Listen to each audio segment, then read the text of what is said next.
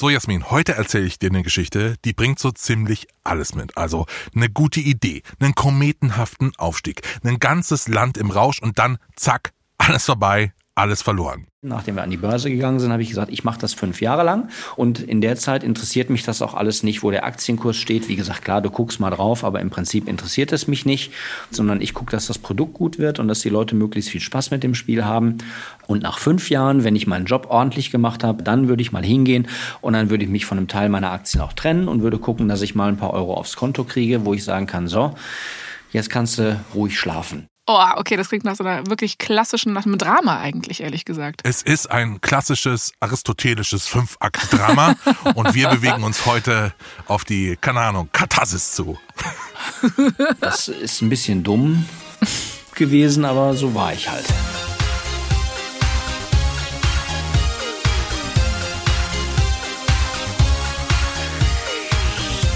Herzlich willkommen zu HDGDL, das Millennial Museum mit Jasmin Polat und Christian Alt.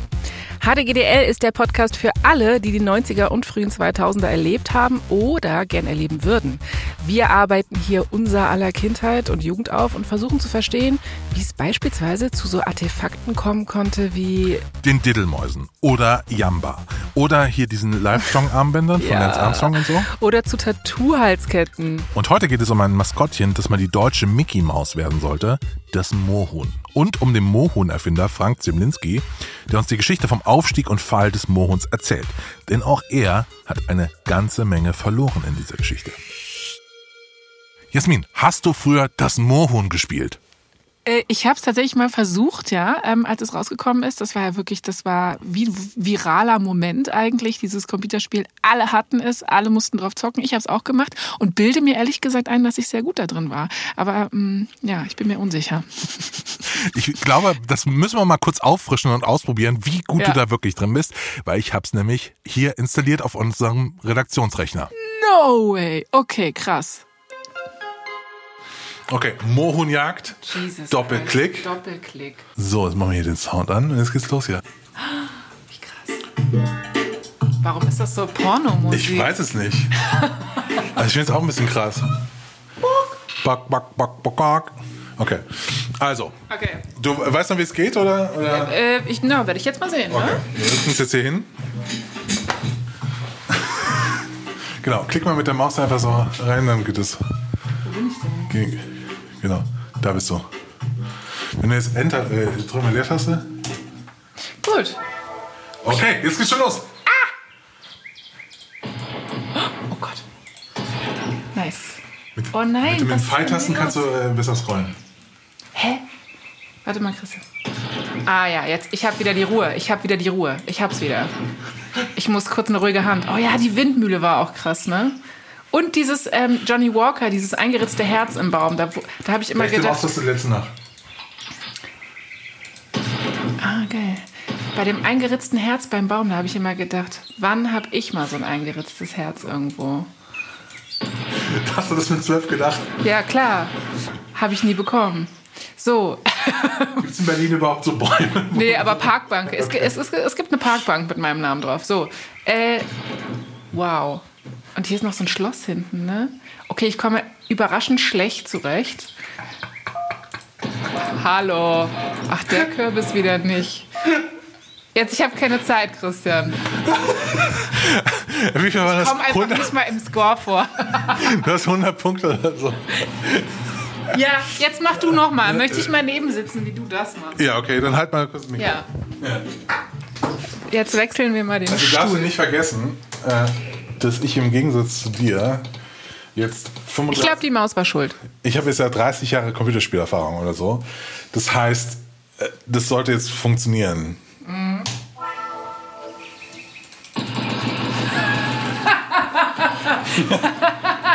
also,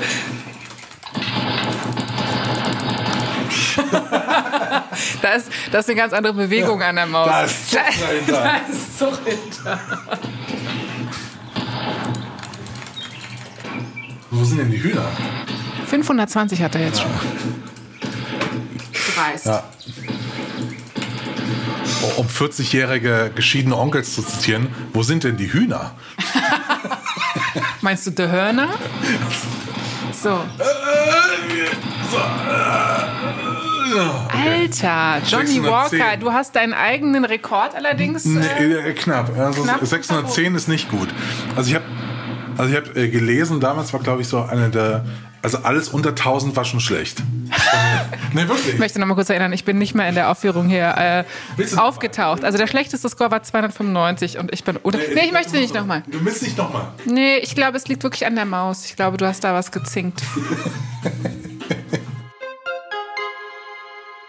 Trotz deiner Schmach von gerade, ähm, ich muss auch sagen, ich habe wirklich auch Shooter-Erfahrung. Ja, also ich bin, ich bin ja ein alter Shooter-Hase. So, ne? also, Ja, dennoch, also wie gesagt, das ist wirklich dermaßen schlecht. Ähm, ich möchte da eigentlich nie wieder drüber reden. Ist okay. Ich kann auch im Schnitt so tun, als wärst du voll gut gewesen. Danke. Ja, es wär, Ja, aber wir können aber trotzdem lass festhalten. uns trotzdem weiterreden über das Mahun, dieses Stück Scheiße. Nein. Okay. Wir können aber festhalten, es hat Spaß gemacht, oder? Ja, auf jeden Fall. Genau. Ja. Ich kann auf jeden Fall diesen Appeal auch verstehen, weil man möchte dann auch immer weitermachen. Man äh, möchte wirklich auch immer besser werden. Wir machen jetzt mal eine kleine Zeitreise ins Jahr 2000. Am Anfang des Jahres 2000, wo finde ich dich da? Wo, will, wo bist du? Richard, wo erreiche ich dich gerade? Du erwischst mich natürlich in meinem Kinderzimmer. Du wirst ziemlich sicher einen Audio, also so einen portablen CD-Player irgendwo finden, der silbern ist. Welche CD ist da drin? Du, da ist vielleicht, ich weiß nicht, 2000, war da Beyoncé schon mit Dangerously in Love? Ich bin nicht sicher, aber so oder so, also ich glaube auf jeden Fall Alia, Alicia Keys, Britney Spears oder Christina Aguilera, eins davon wird's gewesen sein. Vielleicht waren es auch wirklich die Schlümpfe noch 2000, das kann halt echt sein. Also, Ja. Im, So. Im Jahr 2000 erwischst du mich bei, bei zwei Orten. Entweder vom Fernseher und schau Big Brother. ja, wie, Äh. wie konnte ich das nicht sagen? Ja, natürlich war ich vom Fernseher. Oder, wenn ich hier vom Fernseher bin, bin ich nicht draußen als Zwölfjähriger, sondern ich sitze vorm Computer und spiele Computerspiele. Ah. Und eins dieser Computerspiele hat sich in unser kollektives Gedächtnis gebrannt wie kein anderes, nämlich das Mohun. Also das Shooterspiel für den PC, das war halt im Jahr 2000 überall. Ja. Ich habe eine Bildschlagzeile von damals dabei, muss ein bisschen nah rangehen, um die zu lesen. Oh ja. Ähm, da ist ein handelsüblicher Mann, der eine Zeitung hält, die Bild, und auf der steht Volkskrankheit Moorhuhn. Ich habe ein bisschen versucht, ähm, wie Mickey Beisenherz die Stimme zu machen. Volkskrankheit Mohun, das ist die Schlagzeile vom 12. Februar 2000. Ja. Damals ging auch die Zahl rum, dass die deutsche Volkswirtschaft 135 Millionen Mark an Produktivität verliert, weil alle Leute, egal ob in der Buchhaltung oder in der Logistik oder irgendwie im Sales, und wahrscheinlich hieß es damals noch Vertrieb, äh, irgendwie nur, sicher. nur das Mohun spielen, statt irgendwie Excel-Tabellen auszufüllen oder was man sonst so in so Jobs macht. Krass. Und alle sitzen vom PC und zocken. Ja, krass. Das ist ja heute wahrscheinlich so, dass man eher so vorm PC sitzt und irgendwie auf Instagram äh, scrollt oder irgendwie sich irgendwas kauft in Ja. einem Online-Shop. Und damals hat man noch richtig gezockt. Ja, ich war neulich in einem Meeting und dann ist mir eine Tasse umgefallen. Mhm. Äh, und dann musste ich meinen PC äh, kurz wegstellen. Und es war dann ganz unangenehm, weil es wiederkam, war meine Shopping-Seite noch auf, weil ich während des Meetings halt Aber irgendwie Stunden Schlimmeres. geschaut habe. Es Ja, gibt Schlimmeres. Also es hätte auch irgendwie Pornhub auf sein können. Von daher. nicht während, nein, nicht während der Arbeit. Da gab's Ja. schon. Gut, also die haben da gesessen und haben gezockt und dann hat das richtig Auswirkungen auf die Wirtschaft gehabt, oder was? Genau, die Zahl kursiert damals und es ist ja auch wirklich so, das Mohun war ein Phänomen, weil es als das erste Computerspiel war, das ganz breite Massen erreicht hat. Also es hat dann nicht mehr nur so Nerds wie mich interessiert, weil ich habe mich ja eh für Computerspiele interessiert. Ich erspare dir jetzt zu erzählen, welche Computerspiele ich noch im Jahr 2000 gespielt habe.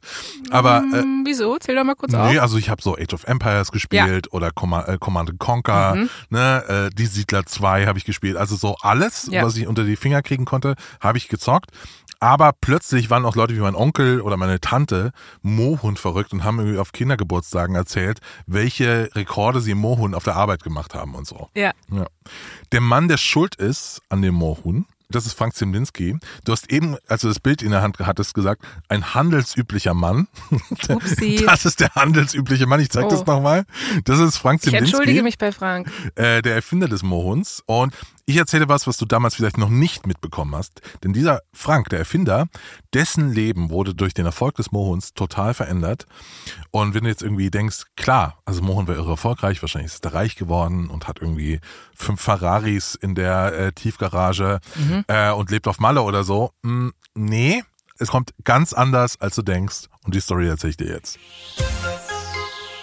Als ich Frank getroffen habe, war ich erstmal schockiert, wie nett er ist. Also es ist so ein richtig guter, offenherziger, netter Ruhrpott Mensch.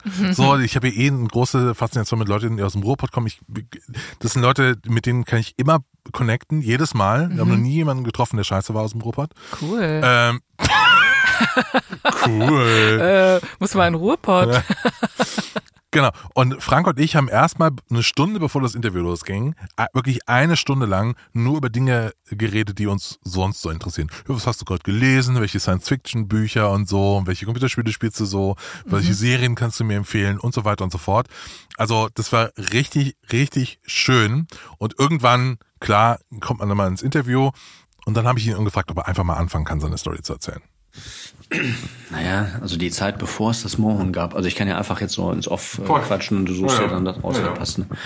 Ähm, naja, es ist halt so, äh, du musst halt so wie jeder normale Mensch auch irgendwie gucken, wo du bleibst und womit du dein Geld verdienst. Also Frank natürlich ist irgendwie Anfang der 90er, 19, 20 Jahre alt, muss gucken, womit verdient er jetzt seine Kohle.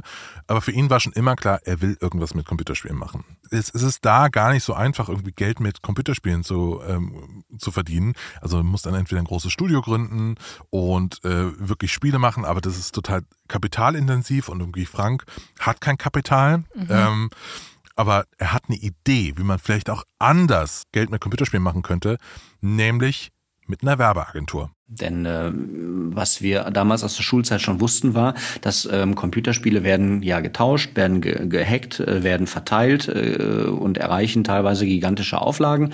Ähm, haben wir gesagt, Mensch, da könnte man doch, wenn man da eine Werbebotschaft reinpackt, könnte man doch eine riesige Zielgruppe erreichen über diese normalen Kanäle. Und so haben wir uns dann unser Geschäftsmodell überlegt, haben eine Werbeagentur gegründet, die eben nicht Plakatkampagnen macht, sondern die äh, oder Hörfunk oder irgendwelche Geschichten macht, sondern die hingeht und sagt, wir machen Games, Computerspiele. Das ist mega smart. Hast du davon schon mal gehört? Nein. Geil, okay, pass auf.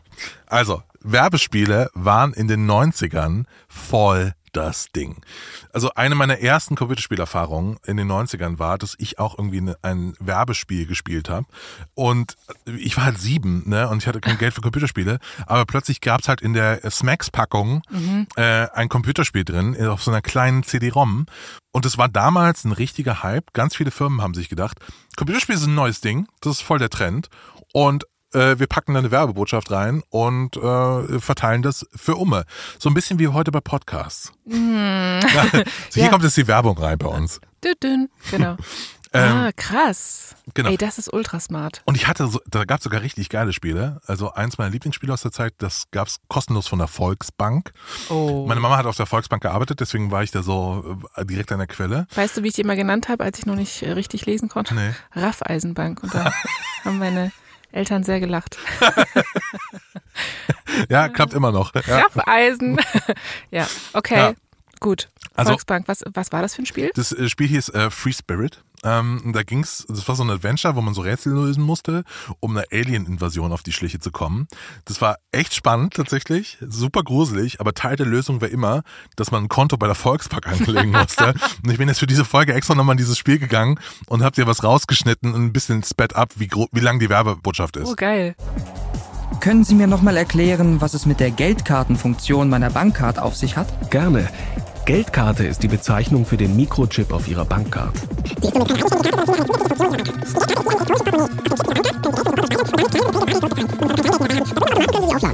Einfach Karte einstecken, Geheimzahl und gewünschten Betrag eingeben, fertig. Alles klar, Dankeschön. Alles klar. Ich bedanke mich. Ich habe mein Konto bei der Volksbank. Boah, ist das krass. Aber ey, ganz ehrlich, das ist ja mega ultra elaboriert. Also Ja. da hat sich jemand richtig Mühe gegeben, Ja. ne? Das ist nicht wie heute irgendwie mal eben ein Produkt in die Kamera halten und irgendwie nächste Krass, ne? Story. Das ist so richtig, richtig mit irgendwie HörspielsprecherInnen. Ja, Hallo? Da Ja, hätte ich aber auch ein Konto. Ich hatte auch sehr lange ein Konto bei der Volksbank. Ist eine gute Bank.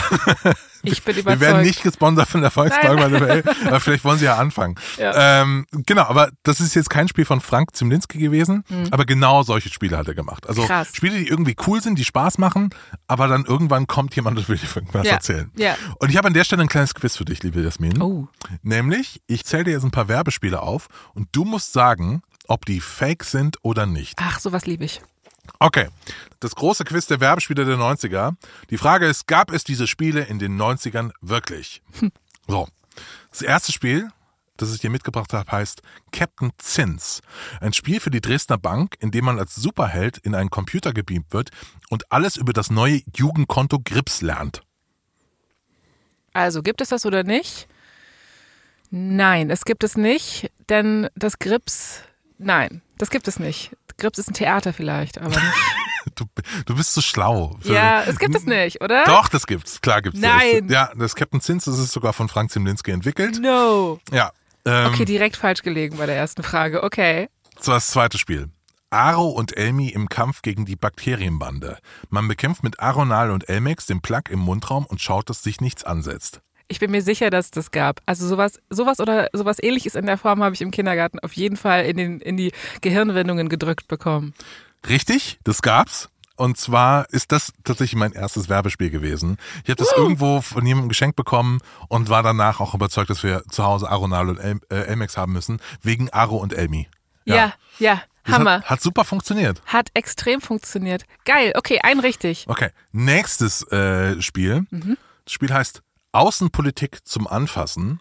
Ein Spiel, ein Spiel des Auswärtigen Amtes, in dem man kleine Geschicklichkeitsrätsel löst und nebenbei alles über deutsche Außenpolitik lernt. Ich liebe, ich liebe, wie du es geschrieben hast, aber das ist never ever echt. Das ist genau Nein. so passiert. Nein. Doch, Kohlregierung. Die haben Nein. irgendwie Geld in so ein äh, komisches Außenpolitikspiel gesteckt. Ich Keine war Ahnung. mir gerade sicher, deine Handschrift da drin zu erkennen. Was? Ja, ist echt. Wie? Okay, jetzt das letzte Spiel. Ja, okay, letztes. Äh, wir, wir können bisher festhalten, alle waren bisher echt. Ja? Ähm, das letzte Spiel, Beefy, Action in Hollywood. Ein Adventure, in dem man eine Sabotageaktion auf einem Hollywood-Filmset lösen muss, während man sich Beefies reinknallt. Gut. Jetzt, jetzt gehe ich noch. D die ist nicht echt. Doch, auch Nein. echt, doch. Und kommt auch von Frank. Frank Nicht hat dein sowohl Ernst. Äh, Captain Sins als auch Beefy Action in Hollywood gemacht. Ja, das war eine wilde Zeit damals. Das und war Frank war im Auge des Sturms. er hat viele dieser Spiele auch selbst gemacht. Und es läuft also wirklich für ihn und seine kleine Firma. Und irgendwann kommt halt ein großer Kunde auf ihn zu, für den haben die ja auch schon andere Sachen gemacht und so, Mhm. und meinte, hättet ihr nicht mal Bock, was für Johnny Walker zu machen? Also den Whisky. Ah. Du hast ja eben schon, als wir gespielt Ja. haben, gemerkt, hä, Johnny Walker ist fett in diesem Mohun-Spiel drin. Genau. Und das ist natürlich ein Auftrag. Und das war halt ein ganz normaler, äh, ein ganz normaler Auftrag, wie jeder andere auch. Du fährst dahin, hörst dir an, was sie haben wollen, dann berätst du so ein bisschen, sagst, nee, äh, würde ich anders machen, äh, würde ich so nicht machen, äh, könnte so äh, funktionieren oder das würde ich, äh, würde ich lassen, das würde ich machen. Ja, was wollten die? Es sollte natürlich was mit, mit Jagd äh, zu tun haben, natürlich, weil irgendwie ne, in Schottland, was ist, wird da, ist es irgendwie Volkssport so, dass irgendwie äh, auf Vögel geschossen wird, in diesem Fall dann auf diese Hühner. Genau. Auf diese Hühner, ja, Business as usual, Johnny Walker will einen Shooter, Frank macht denen einen Shooter. Klar. Also jetzt verstehe ich gerade erst. Also weil Johnny Walker ein schottisches Produkt ist, wollten sie quasi auch die schottische Kultur in Anführungsstrichen mit irgendwie auf, auf Vögel schießen da irgendwie widerspiegeln? Oder? Genau, also in der Recherche ist jetzt nicht so ganz klar, wie groß die Mohunjagd in Schottland wirklich ist. Ich glaube, es ist eher so ein so ein bisschen so ein halb ausgedachtes deutsches Ding. Ähm, Checke, ja, mhm. Aber das sollte man halt irgendwie transportieren. Deswegen in diesem Spiel hast du auch so ganz viele schottische Anleihen. Also im Hintergrund ist irgendwie auch diese, so ein Schloss. Genau. Und dann ist irgendwie auf dem Baum ist im Herz irgendwie, ich glaube, I Heart Johnny. Klar. Äh, die Johnny Walker Figur ist auch auf so einem Wegkreuz oben drauf. Wenn du da drauf schießt, verlierst du 25 Punkte und so weiter und so fort. Ne? Das hat alles sehr schottisch, sehr äh, auf eben diese Marke gebrandet. Und naja, also für Frank war das, also Frank ist ja kampfeserprobt, der hat ja schon Beefy äh, groß gemacht mit Action Hollywood. Und natürlich ist das für ihn ein Auftrag gewesen, wie jeder andere auch. Also er fährt von diesem Meeting mit Johnny Walker nach Hause, äh, überlegt schon, okay, was kann man machen? Die Mohun-Figur, die kennt er noch aus einem anderen Spiel, da kennt er den Grafiker und so. Okay, lass doch so. Mhm. diese Figur von damals nehmen. Äh, ich glaube, man kann so einen Shooter machen, wo man so nach links und rechts nur scrollen kann. Das ist schön einfach äh, und so. Und dann während auf seiner Nachhausefahrt hat er eigentlich schon die ganze Idee für dieses Spiel entwickelt und tatsächlich in ein paar Wochen war das Spiel fertig. Der Kunde war zufrieden, Frank ist zufrieden. Alles, was jetzt noch irgendwie gefehlt hat, ist der Vertrieb dieses Spiels. Und äh, hier fängt die Story an, dann einen äh, interessanten Pfad zu nehmen. Die waren irgendwie happy und haben gesagt, toll.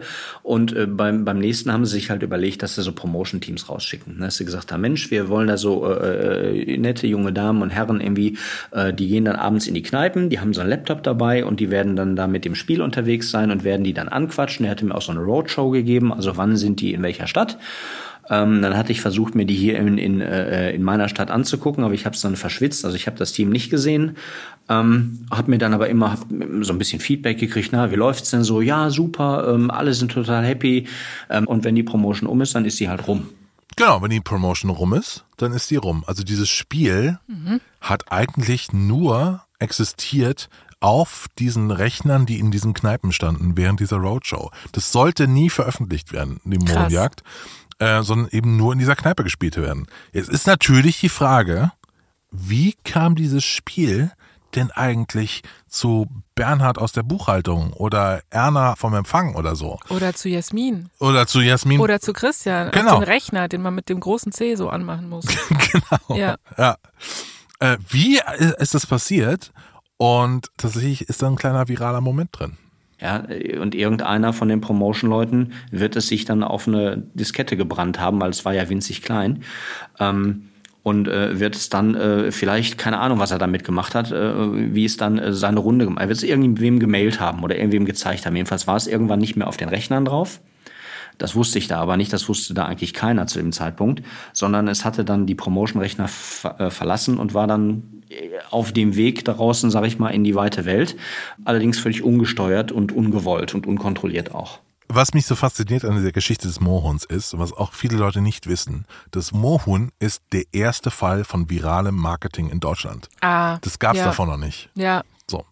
Da kennen wir natürlich heute aus der 2020er Brille, kennen wir diese ganzen Mechanismen natürlich, wenn uns was angedreht werden soll im Internet. Mhm. Aber die Bevölkerung damals hatte noch keine Immunstoffe dagegen. Die wussten nicht, was da passiert. Ja, ne? Und dann plötzlich war da dieses Ding und du warst dann nicht gefeit vor, wenn dir jemand was Cooles im Internet äh, einfach weitergeleitet hat. Die Dateigröße des Mohuns war halt so klein, ähm, dass du dieses Spiel auch per Mail verschicken konntest.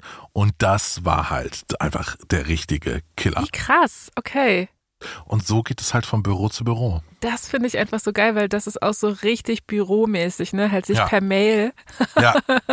sich einfach ein Spiel weiterzuleiten. Also noch besser wäre Faxen ungefähr. Ja, oder guck mal hier eine tanzende Banane, ein GIF äh, ja, oder so. Ja, ja, was man halt heutzutage so macht. Ja, Wahnsinn. Okay. Und so macht das dann so langsam wie einfach die Corona-Pandemie so seinen Weg durch Deutschland. Mhm. Von Büro zu Büro ist dann irgendwann bei meinem Onkel, bei meiner Tante angekommen. Und es sind einfach Leute, die sind so ein bisschen gelangweilt von Solitär zu der Zeit und haben dann plötzlich ein neues Actionspiel auf ihren Bürorechern. Man muss ja auch sagen, da kommt einfach vieles zusammen, weil damals, äh, Ende der 90er, Anfang der Nullerjahre, auch dann plötzlich diese ganzen Büros auch, auch ausgestattet waren mit Internetanschluss und eben mit so Windows-Rechnern. Wir hatten ja. auch alle Windows-Rechner plötzlich zu Hause. Also es war auch die Zeit nach dem großen Heimcomputer-Trend, wo wir damals Mitte der 90er alle zum Aldi gegangen sind und haben uns den Medium-PC geholt und so. Ja. Äh, ne? Also die, die Schlangen, wenn der Aldi-PC rauskommt. Und plötzlich kommt da alles zusammen und du hast jetzt so ein Stück Software, das du auf diesem Gerät spielen kannst. Äh, den ganzen Herbst 1999 geht das so. Das ist also wie bei Corona. Es gibt so eine kleine Epidemieherde, aber wenn ich an Corona erinnerst, es gibt noch den Karneval. Ungern. Ja, der Karneval in Heinsberg, der fehlt noch jetzt in dieser Geschichte. Und der Karneval in Heinsberg, der kommt im Fall des Mohuns am 19. November 1999 jemand kam dann zu mir ins Büro, meinte, hast du gestern Abend Harald Schmidt gesehen? Und ich so, nee, wieso, was war denn? Genau, Harald Schmidt war huge damals, hat echt gute Quoten und am 19.11 ist Birgit Schrowanger zu Gast. die war auch huge. Die war auch huge damals und mit ja. Markus Lanz zusammen. Ja, und du kannst keinen Computer bedienen. Nein, ich kann es nicht Ist bedienen. das wahr? Nee. Überhaupt nicht. Ich das glaube ich dir nicht. Doch, hundertprozentig. Ich, ich weiß jetzt, dass oben das kleine X, da muss man rauf, wenn man wieder zumachen das will. Das macht so einen Spaß. Auch zum Beispiel, du kannst ganz tolle Computerspiele spielen. Zum Beispiel Moorhühner abschießen. Moorhühner? Das klingt ein bisschen frauenfeindlich, oder was? Nein? Moorhühner? Zum Beispiel. Oder Schneeballschlacht oder irgendwas. Also wie, ich habe ich hab einen Computer wie, wie, wie zu Hause. abschießen? Ich hab, es ist ein Spiel. Also ja? musst du halt ganz schnell reagieren und die Hühner abschießen, wenn sie ins Bild geflogen kommen. Das wäre mir, glaube ich, zu brutal.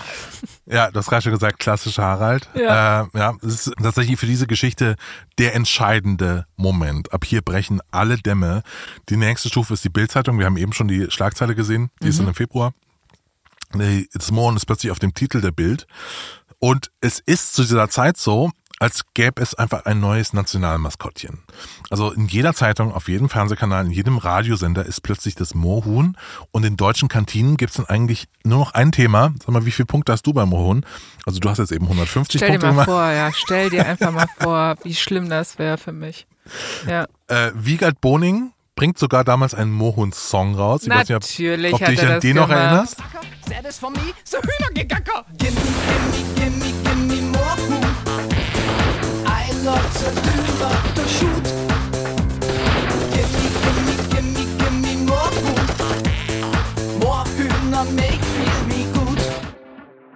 ja, es war, wir sagen ja immer, es war eine simplere Zeit damals und auch in terms of Gags.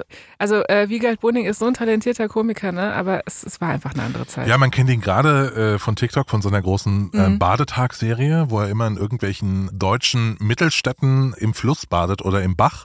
Ähm, ich hoffe, es geht ihm gut, aber Mhm. Ja. ich glaube, er sieht gesund aus. Liebe ja. Grüße von uns auf jeden Fall. Ich glaube, es geht ihm gut. Der ist grundsätzlich so ein grundzufriedener Mensch. Ja. Also gut, es Gimme, gab gimme, gimme Moorhuhn, Ja. I love the Hühner to shoot.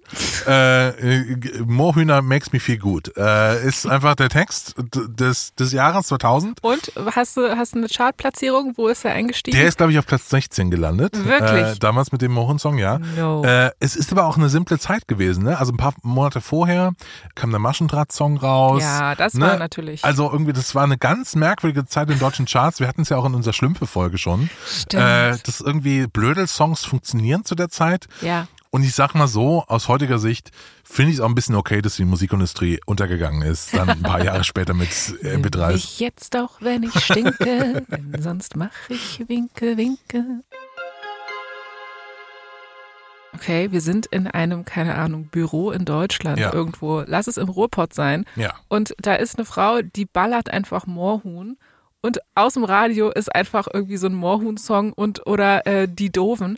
Was war das bitte für ein Fiebertraum, diese Zeit? ist Was da los? Stell dir mal vor, wir kommen einfach so aus der Zukunft in dieses Jahr rein und sind so, oder Aliens besuchen uns, Ja. du weißt das am besten. Und dann gucken die und die sind so, ach, ah ja, okay. Ach ja, das ist deren Gott. Gut, okay. wir würden dann mal wieder rausgehen einfach. Wow. Das war schon Also eine spezielle Zeit. Äh, wirklich, wirklich speziell. Ich habe in meiner Recherche die abenteuerlichsten Sachen noch gefunden.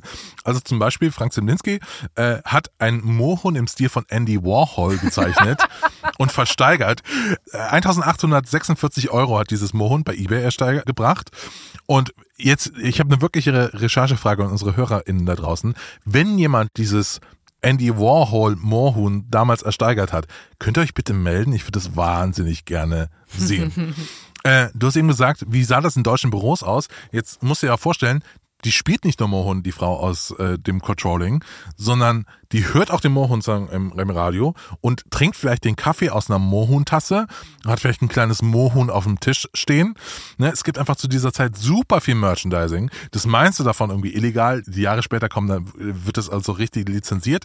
Eben von der Firma von Frank. Es gibt einen Mohun Cartoon und es ist einfach eine überkrasse Zeit und es ist klar für Frank und die anderen, okay, wir müssen auf die Pause-Taste drücken mit Beefy und Captain Zins und allem anderen, was wir gerade so machen. Wir werden jetzt die Moorhuhn Company. Ist das Moorhuhn möglicherweise die erwachsene Diddelmaus? Uh, interessant, ja. Ja, also weil die Frau, die die Diddeltasse hatte, ist dann vielleicht irgendwann zur Moorhuhntasse ausgetauscht. ja Wollte ich jetzt nur kurz vielleicht nur so für so ein Jahr und dann kam die Diddeltasse wieder aus dem Schrank. Auch wieder oh. Auch wieder schön. Da werden dann mal die Teereste rausgeputzt. Das stimmt. Ja. Es ist also für Frank total klar, wir brauchen einen zweiten Teil und zwar sofort. Im August 2000 kommt ein zweiter Teil raus und dieser zweite Teil hat einen sogenannten Boss-Button. Äh, ich glaube, es war die Escape-Taste. Wenn du die Escape-Taste drückst beim Moorhuhn 2, dann äh, ändert sich dein Bildschirm. Du hast nicht mehr diese Moorlandschaft, wo du ballern kannst, sondern es sieht dann aus wie so ein Word-Dokument. Das heißt, wenn dein Chef hinter dir kommt äh, und, Nein. und schaut, was du gerade machst, kannst du so tun, als würdest du arbeiten. Nein. Ja, Oh Gott, die haben wirklich an alles gedacht. Die haben an alles gedacht. Mohun 2 ist ein noch viel größerer Erfolg als Mohun 1. Äh, das ist sogar auf der Playstation und auf dem Game Boy. Ne? Und äh, ich habe Berichte gelesen, dass von einem digitalen Vertriebsserver, wo die das Spiel hatten, sind die Server so heiß gelaufen, dass die 48 Stunden ausfallen und die Leute nicht auf das Spiel zugreifen können, äh, weil einfach so viele Leute dieses Mohun spielen wollen. Mohun 2. Ähm, es läuft. So, jetzt habe ich dir aber am Anfang der Folge schon gesagt, dass es hier eine kleine Überraschung gibt in dieser Geschichte. Denn obwohl das Mohun so durch die Decke geht, Frank ist leider nicht damit reich geworden. Jetzt fragt man sich, wieso? Wie kann das sein? Das ist genau, was äh, woran ich jetzt hat wir legen? Ähm, Ja, woran hattet ihr legen? Genau, ich muss da so ein bisschen Kontext geben, den ich als Kind auch nicht hatte, wenn es ums Mohun geht. Nämlich, während wir da auf unseren Aldi-PCs irgendwie Mohun gezockt haben, zocken die Erwachsenen auch noch ein ganz anderes Game. Nämlich, dieses Game heißt Der neue Markt. Die Mohun-Firma ist an der Börse damals. Ah. Genau, also so ist die, weiß nicht, ob du dich noch erinnerst, irgendwie an die, an die Telekom-Werbung mit Manfred Krug. Plötzlich waren da irgendwie Telekom-Aktien, war so ein Ding. Ja. Infineon-Aktien. Mein Onkel hatte Infineon-Aktien. Ich kurz erzählen. Mein Onkel hatte Infineon-Aktien, weil er dachte, er ist jetzt smart und legt sein, legt sein Geld jetzt an. Und dann hat er sich Infineon-Aktien gekauft und die sind halt so gecrashed dann irgendwann, als der neue Markt crasht, dass er gesagt hat, nie wieder Aktien, nur Sparbuch. Oh. Ja. Genau. Also das Mohun geht zur gleichen Zeit an die Börse, Ja. äh, wie all diese anderen Firmen. Äh, die Phenomedia AG, so heißt die Firma dahinter. Und es geht wirklich nur nach oben die erste Zeit. Vor dem Mohun steht die Aktie bei 14 Euro. Dann kommt das Mohun raus. Alle Leute merken, uh, die kann ich ja Aktien kaufen am Mohun, Mohun-Aktien. Ja. 20 Euro. Und mit jedem Medienbericht steigt die Aktie weiter. Diese ganze Mohun-Hype inklusive Wiegald Boning-Song und so weiter katapultiert die Aktie auf über 90 Euro damals. Wow. Und weil es ja Franks Firma ist, ist er jetzt Millionär. Tatsächlich. Also, Zumindest auf dem Papier. Äh, wie reich ist er, denkst du? Was meinst du? der, der wird, äh, ich sag, der ist, äh, hat drei Millionen, hat der. Ja, macht da, hängt da noch eine Null dran. Nee. Mhm. Wirklich. Seine Aktien sind knapp 30 Millionen Euro wert. Krass. Oh Gott, nein. Wie Und- tief kann der Fall und sein, so- wenn du sagst, dass. Und so wirklich fassen kann, das, äh, kann er das auch nicht. Und das Ding ist leider äh, für Frank, er interessiert sich gar nicht für die Aktien. Der ist ein Typ, der will nur coole Spiele machen. Der will einfach in seiner Ruhe, Ruhe gelassen werden. Der freut sich natürlich darüber, dass es klappt. Er leiht sich, er hat er hat sich auch mal so für so ein Wochenende einen Ferrari ausgeliehen und es hat irgendwie gar nicht funktioniert und irgendwie ist das total blöd mit Einpacken Oh. und so. Und das Verdeck war, war blöd. Das hat alles nicht, war nicht sein Style. Das ist ein bodenständiger Typ.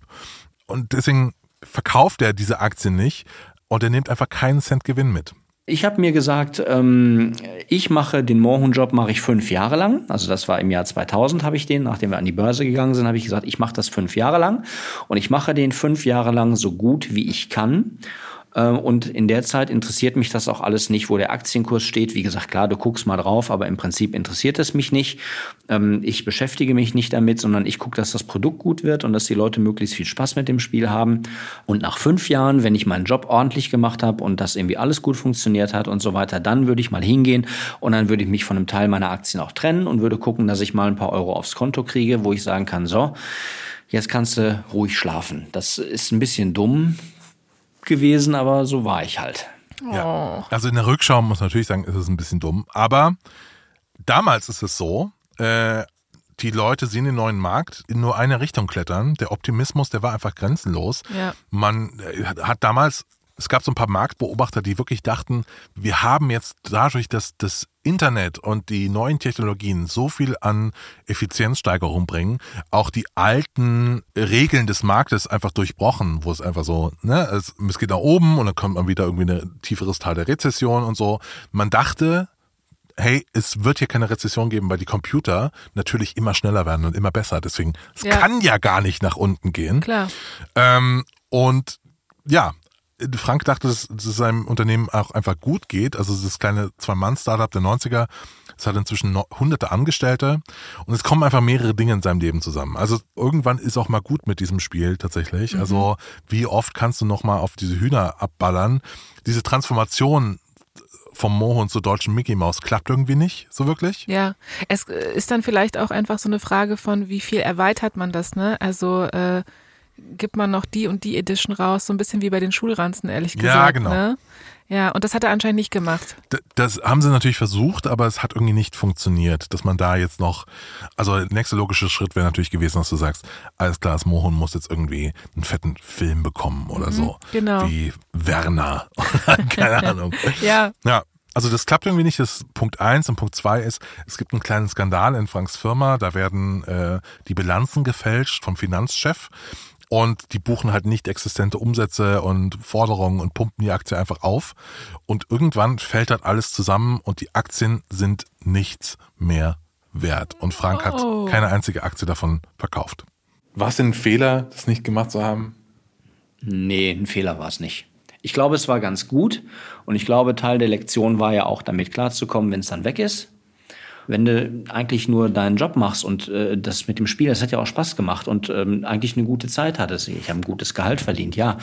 Ähm, dann ist das Geld äh, genauso virtuell, wenn es weg ist, als wenn es äh, virtuell auf dem Konto liegt. Also du merkst es ja quasi nicht. Du gehst ja nicht mit äh, äh, äh, einem Goldbarren in der Tasche irgendwie spazieren. Ja? Also du kriegst ja gar nicht mit, ob da viel Geld liegt oder nicht. Ja, es ist echt eine total virtuelle Nummer, die auch irgendwie äh, weit weg ist und äh, da hast du einen großen Abstand zu. Also bei mir war es zumindest so und deswegen bin ich ganz glücklich heute und ganz normal.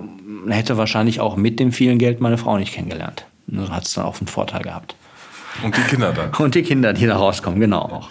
ich finde Frank ist ein richtig cooler Typ. Ich frage mich gerade nur, was, wieso hätte er seine Frau nicht kennengelernt mit dem vielen Geld? Er glaubt, dass es daran liegt, dass er einfach einen anderen Lifestyle gehabt hätte, so. wenn er jetzt nur noch geissensmäßig irgendwelche Jetskis in Monaco fährt oder so. Ich Mhm. Ja. weiß nicht, was die Geissens machen. Ja, das. das, ähm, genau. Ah ja, okay, krass. Ja, ich finde den total sympathisch. Ich finde, das ist ein richtiger, so ein richtiger Herzensmensch. Und Da hat er auch voll recht. Das ist eigentlich gar kein Fehler. Hat man halt mal 30 Millionen verloren. Na und? Die, er hat sie auch nie gehabt. Eben. Also genau, es war nur so knapp dran. Er Ja. hätte sie haben können. Ja, die Frage ist so ein bisschen jetzt so, was bleibt denn von diesem Mohun? Ne? Also es Mhm. war dieses heiße Jahr 2000, äh, das uns das Mohun beschert hat. Weiß ich nicht, Markus Lanz und Birgit Schrowanger haben zu Hause vom Aldi-PC gesessen und Mohun gezockt Kann oder man so. sich vorstellen, Kann ja. man sich so vorstellen jetzt. Wo erwische ich dich gerade beim Mohun zocken? Klar. Schatz, ich kann gerade nicht. ja. Ja, was bleibt davon? Natürlich, also für Frank ging es jetzt dann nicht so gut aus. Er hat die Rechte am Mohn dann irgendwann nochmal zurückbekommen, hat es nochmal versucht, jetzt vor ein paar Jahren. Es hat leider auch nicht so ganz geklappt. Aber es gibt halt, glaube ich, einfach so Ideen, die haben dann ihre Zeit und dann ist Ja. auch, dann ist auch okay. Und das ist wirklich ein Phänomen, glaube ich, auch von den 90ern slash 2000ern. Also vieles kann zurückkommen, aber vieles ist wirklich, das, das geht nur in dem Zeitrahmen, in dem es war. Also das Genau. war einfach so ein ganz spezieller Moment in der Zeit, wo das Moorhuhn im Radio lief und auf dem Computer und irgendwie auf der Diddle-Tasse Ja. nicht mehr war, sondern eben dann die Moorhuhn-Tasse war. Also das, äh, ja, kann ich mir sehr gut vorstellen, dass das heute einfach nicht mehr läuft. Genau. Was vom Mohun aber, glaube ich, geblieben ist, ist, dass es ein ganzes Genre ein bisschen begründet hat in, der, in den Videospielen, nämlich das Casual Game. Also das Mohun ist eigentlich der logische Vorläufer von Candy Crush oder Farmville.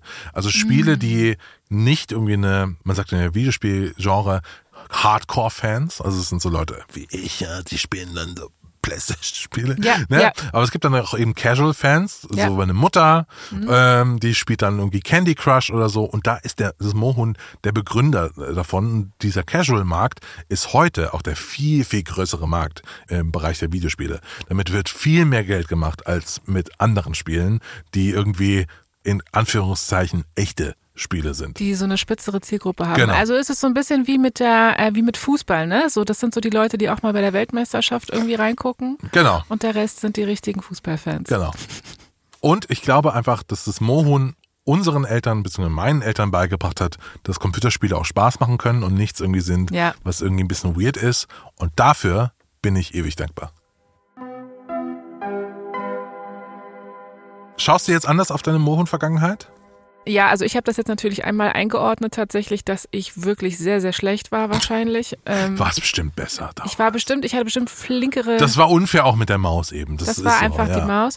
Aber ähm, ja, ich schaue da schon anders drauf, weil ich finde, der Frank ist wirklich wahnsinnig sympathisch. Ich habe auch dieses Branding mit der Werbung überhaupt nicht so richtig wahrgenommen und das zeigt einfach nur, wie krass es also funktioniert hat. Also klar, ich kannte diesen Johnny Walker, also diese Figur sofort, Wusste aber natürlich nicht, dass es ein Whisky ist, weil da war ich auch zu jung für wahrscheinlich.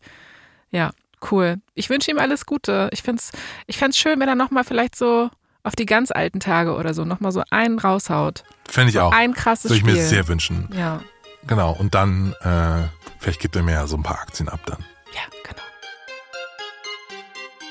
Das war die Geschichte vom Moorhuhn. Nächste Woche geht es hier um eine Show, die Fernsehgeschichte geschrieben hat und mit der wir auch sehr viel Zeit verbracht haben. Es geht um die erste Staffel von Big Brother.